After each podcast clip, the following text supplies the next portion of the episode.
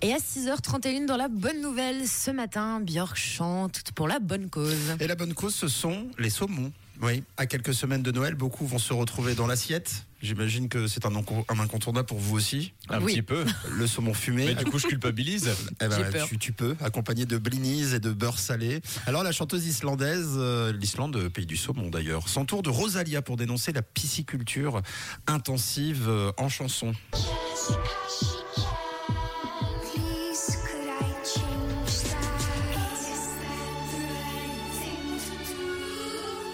La pisciculture, vous savez, ce sont ces élevages de saumon en, en piscine, Oui. des piscines qui sont directement dans l'eau de mer, euh, dans l'océan et qui détruisent euh, la faune et la flore islandaise.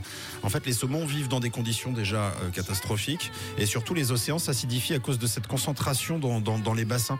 Et, et puis la pisciculture bouleverse la nature car euh, souvent les, les saumons s'échappent de ces bassins et se retrouvent dans l'océan, mélangés aux saumons naturels, sauf qu'ils n'ont pas le même ADN. Alors du coup, en s'accouplant avec euh, des saumons, on va dire, euh, sauvages, Ils ont pas les codes de la street.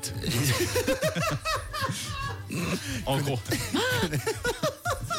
Et du coup, eh bien, ça pourrait à terme, et ça c'est moins drôle, provoquer euh, l'extinction euh, de l'espèce. La chanson, elle, elle n'est pas nouvelle. Björk euh, l'a écrit il y a une vingtaine d'années. Et euh, du coup, elle la ressort euh, aujourd'hui.